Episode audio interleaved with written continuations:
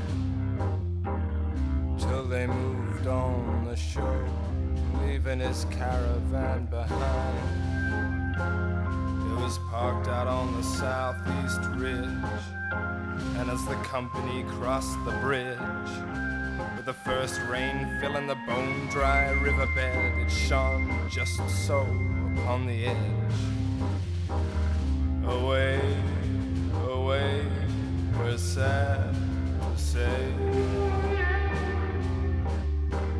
Dog boy, Atlas, Mandrake, the geeks, the hired hands. There was not one among them that did not cast an eye behind in the hope that the carney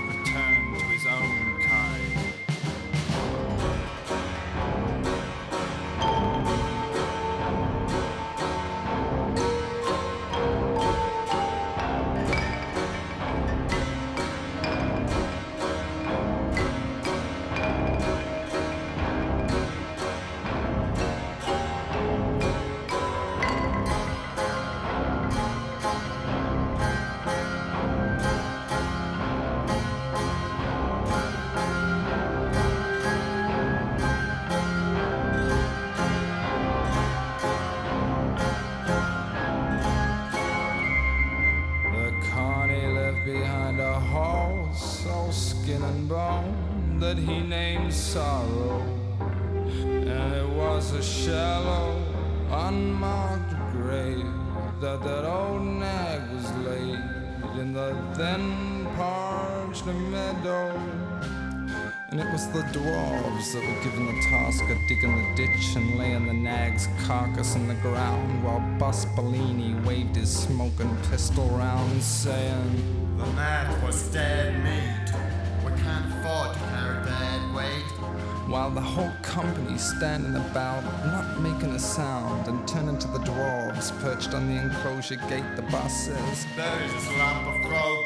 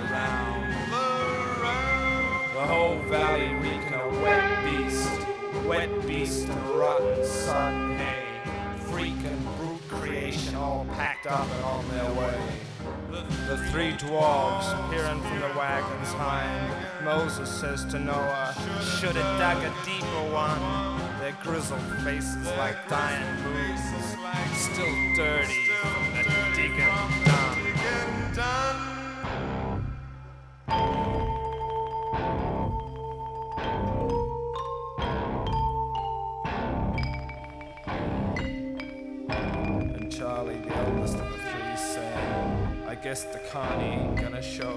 And they were silent for a smell, wishing they'd done a better job of burying sorrow.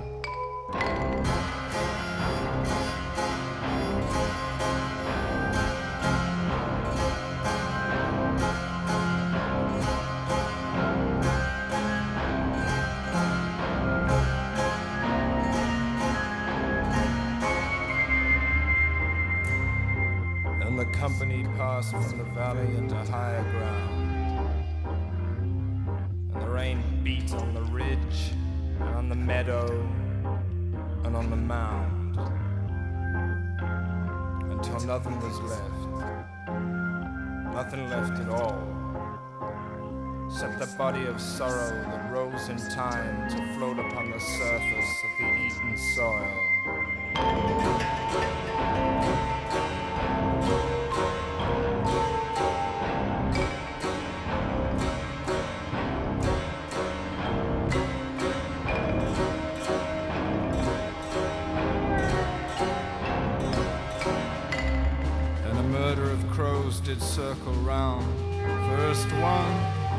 others flapping blackly down.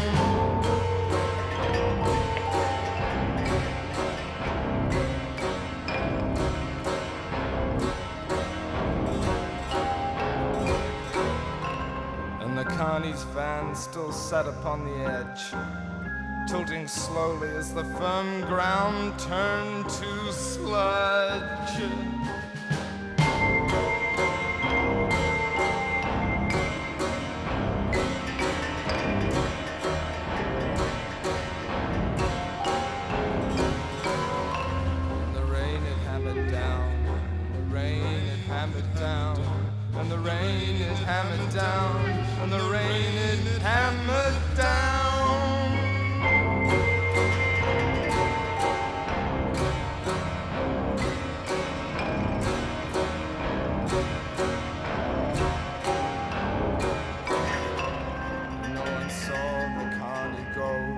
No one saw the Connie go. No one saw the Connie go. I say it's funny how things go.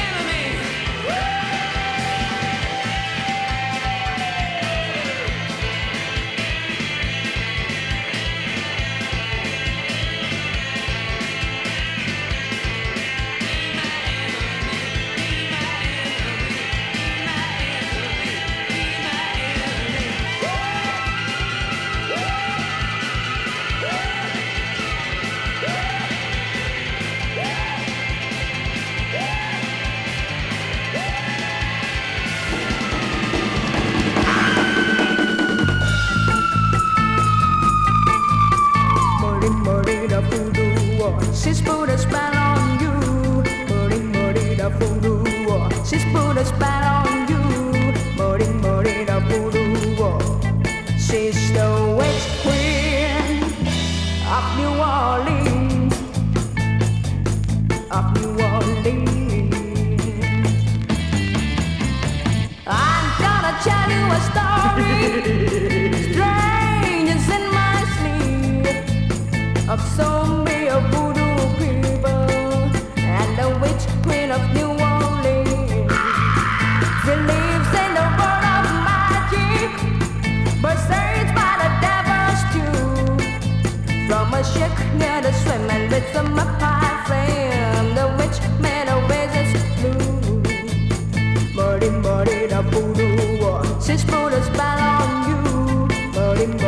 puro.